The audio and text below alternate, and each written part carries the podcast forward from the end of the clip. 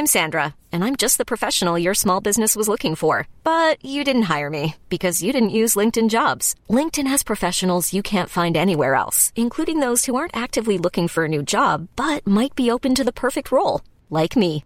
In a given month, over 70% of LinkedIn users don't visit other leading job sites. So if you're not looking on LinkedIn, you'll miss out on great candidates like Sandra. Start hiring professionals like a professional. Post your free job on linkedin.com/achieve today. Aprendendo com os jornalistas. Evangelho de Marcos. Comentário de Mari Persona. Jesus enviou os doze discípulos de dois em dois e deu-lhes autoridade sobre os espíritos imundos. Estas foram as suas instruções. Não levem nada pelo caminho a não ser um bordão, não levem pão, nem saco de viagem, nem dinheiro em seus cintos, calcem sandálias, mas não levem túnica extra. Sempre que entrarem numa casa, fiquem ali até partirem. E se algum, po algum povoado não os receber, nem os ouvir, sacudam a poeira dos seus pés quando saírem de lá, como testemunho contra eles. Eles saíram e pregaram ao povo que se arrependessem. Eles expulsavam muitos demônios, ungiam muitos doentes com óleo e os curavam. Isso está em Marcos 6, de 7 a 13.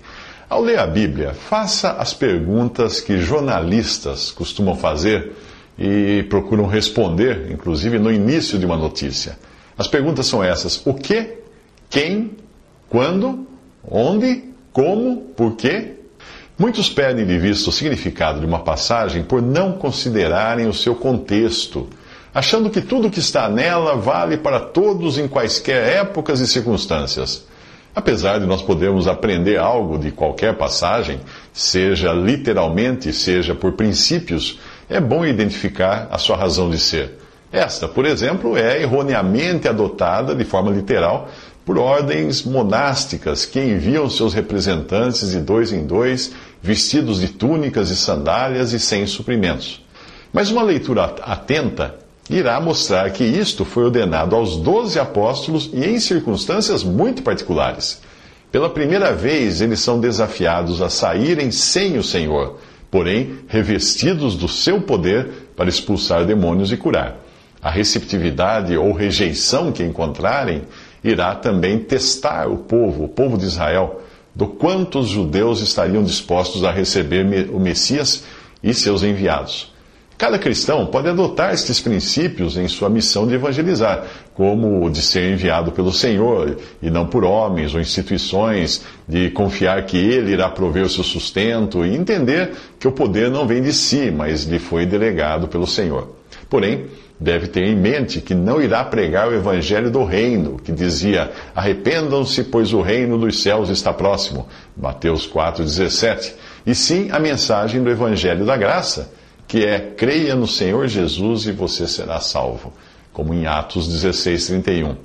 Para entender quão específica era esta missão, repare no que Jesus ordenou aos mesmos discípulos depois de sua rejeição. Ele disse: Quando eu os enviei sem bolsa, saco de viagem ou sandálias, faltou-lhes alguma coisa? Nada, responderam eles. Ele lhes disse: Mas agora, se vocês têm bolsa, levem-na, e também o saco de viagem. Se não têm espada, vendam a sua capa e comprem uma. Lucas 22, 35 a 36. Os efeitos da missão dos doze discípulos enviados pelo Senhor para pregar o evangelho do reino logo se fazem sentir. O rei Herodes ouviu falar dessas coisas, pois o nome de Jesus havia se tornado bem conhecido. Marcos 6,14. Este é o objetivo do Evangelho: anunciar a Jesus. Hoje nós vemos grandes esforços para tornar conhecido o nome de algum pregador ou religião, como se existisse algo ou alguém além de Jesus para nos salvar. Não há salvação em nenhum outro pois debaixo do céu não há nenhum outro nome dado aos homens pelo qual devamos ser salvos. Fala Atos, capítulo 4, versículo 12. A mensagem de cada cristão deve estar centrada e concentrada em Jesus, aquele que Deus exaltou à mais alta posição e lhe deu o nome que está acima de todo nome, para que ao nome de Jesus se dobre todo o joelho no céu, na terra e debaixo da terra, e toda língua confesse que Jesus Cristo é o Senhor para a glória de Deus Pai. Filipenses 2, de 9 a 11. Pessoas bem intencionadas até costumam bajular pregadores, aplaudir bandas ou serem fiéis até a morte a uma denominação religiosa. Mas será que Deus se sente feliz com a exaltação de qualquer coisa ou pessoa que não seja Cristo? À medida que a fama de Jesus se espalhava, as pessoas davam suas opiniões sobre a sua pessoa. Alguns diziam: João Batista ressuscitou dos mortos, por isso estão operando nele poderosos poderes miraculosos. Outros diziam, ele é Elias, e outros, ele é um profeta, como um dos antigos profetas. Mas Herodes tinha a sua própria opinião. João, o homem a quem decapitei, ressuscitou dos mortos. Marcos 6, 14 e 16. A opinião pública sempre erra. Quando Pedro disse, Tu és o Cristo, o Filho do Deus vivo, Jesus respondeu, Isto não lhe foi revelado por carne ou sangue, mas por meu Pai que está nos céus. Mateus 16, 16. Portanto, se você for comprar aquela revista que traz Jesus na capa e promete explicar tudo sobre Jesus, use o seu dinheiro de outra maneira. Se você pretende gastar horas do seu precioso tempo assistindo um documentário sobre Jesus no cinema ou na TV, use esse tempo para ler a Bíblia. Ali tem tudo o que você precisa saber de Jesus sem arriscar a sua mente ficar impregnada de noções distorcidas criadas por incrédulos que produzem textos e vídeos com objetivos comerciais. Pedro só entendeu quem era Jesus porque o Pai lhe revelou. Com você não será diferente. Não é de conhecimento intelectual, como o dos que pensavam ser ele um mero profeta, e nem de um pavor supersticioso, como de Herodes, que você precisa, mas do conhecimento que produz vida. Herodes se apavora só de ouvir falar de Jesus. João, o homem a quem decapitei, ressuscitou dos mortos, diz ele. A sua consciência está intranquila. Jesus é o Verbo diante de quem o nosso íntimo vem à tona. Pois a palavra de Deus é viva e eficaz e mais afiada que qualquer espada de dois gumes. Ela penetra ao ponto de dividir alma e espírito, juntas e medulas, e julga os pensamentos e intenções do coração. Nada em toda a criação está oculto aos olhos de Deus. Tudo está descoberto e exposto diante dos olhos daquele a quem havemos de prestar contas. Hebreus 4, 12 a 13. O próprio Herodes tinha dado ordens para que prendessem João, o amarrassem e o colocassem na prisão, por causa de Herodias, mulher de Filipe, seu irmão, com a qual se casara. Porquanto João dizia a Herodes: Não te é permitido viver com a mulher do teu irmão. Assim Herodias odiava e queria matá-lo, mas não podia fazê-lo, porque Herodes temia João e o protegia, sabendo que ele era um homem justo e santo. E quando o ouvia, ficava perplexo, ficava admirado. Mesmo assim, gostava de ouvi-lo. Isso está em Marcos 6, 17 a 20. O mundo está cheio de pessoas assim, religiosas, incomodadas com seus pecados e curiosas em saber o que Deus fala através da sua palavra. Algumas delas até ajudam os mensageiros de Deus, como fazia Herodes, e querem os seus conselhos, mas não dão o passo de fé para receberem de uma vez para sempre o perdão, o perdão eterno. Não importa o quanto um incrédulo é exposto à verdade de Deus, quando seus interesses e desejos naturais e carnais falarem mais alto, ele fará qualquer coisa para calar a voz de Deus inclusive degolar o profeta. No seu aniversário, Herodes ofereceu um banquete aos seus líderes mais importantes, aos comandantes militares e às personalidades, principais personalidades da Galiléia. Quando a filha de Herodias entrou e dançou, agradou a Herodes e aos convidados. O rei disse à jovem: Peça-me qualquer coisa que você quiser e eu lhe darei. E prometeu-lhe sob juramento: Seja o que for que me pedir, eu lhe darei até a metade do meu reino. Ela saiu e disse à sua mãe: Que pedirei? A cabeça de João Batista, respondeu ela. Imediatamente a jovem apressou-se em apresentar-se ao rei com o pedido: Desejo que me des agora mesmo a cabeça de João Batista num prato. O rei ficou muito aflito, mas por causa do seu juramento e dos convidados, não quis negar o pedido à jovem. Assim enviou imediatamente um carrasco com ordens para trazer a cabeça de João. O homem foi, decapitou João na prisão e trouxe sua cabeça num prato. Ele a entregou à jovem e esta a deu à sua mãe. Isso você lê em Marcos 6, 21 a 28. A história triste de um homem que não quis o perdão de Deus, mas foi mais fundo no seu pecado. Depois de João Batista ter sido decapitado por ordem de Herodes, os discípulos de João vieram levar o seu corpo e o colocaram num túmulo Marcos 6, 29.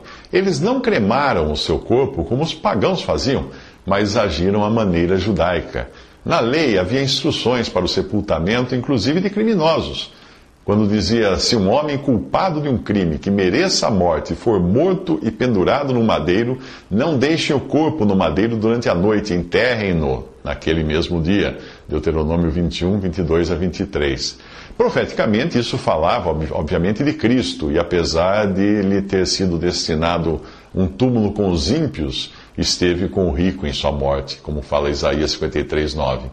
Dois homens ricos e influentes, José de Arimateia e Nicodemos, tomando o corpo de Jesus, o envolveram em faixas, faixas de linho, juntamente com as especiarias, de acordo com os costumes judaicos de sepultamento no lugar onde Jesus foi crucificado havia um jardim, e no jardim um sepulcro novo, onde ninguém jamais fora colocado.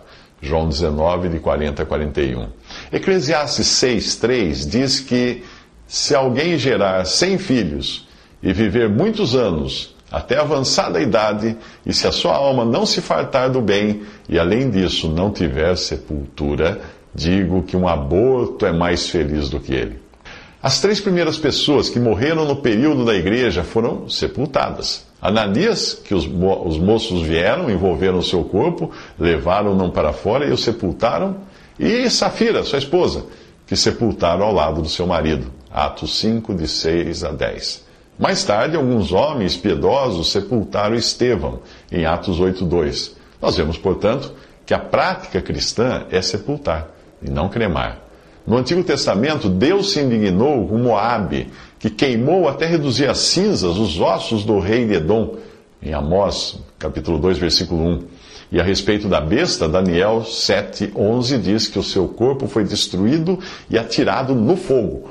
E Apocalipse 19, 20 diz que ela, a besta, e o anticristo serão lançados vivos no lago de fogo que arde com enxofre. Certamente Deus prefere dar um destino diferente ao corpo de um crente que é santuário do Espírito Santo, como fala 1 Coríntios 6,19. E esse corpo deve ser tratado com dignidade, tanto na vida como na morte. Nós nada podemos fazer se a morte for por incêndio ou explosão, mas quando possível, o corpo deve ser sepultado, como nos exemplos da Bíblia.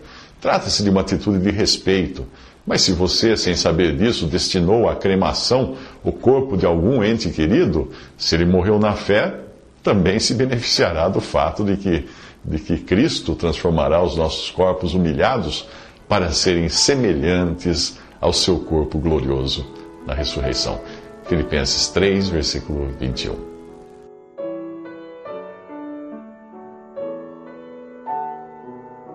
Visite respondi.com.br. Visite também 3minutos.net.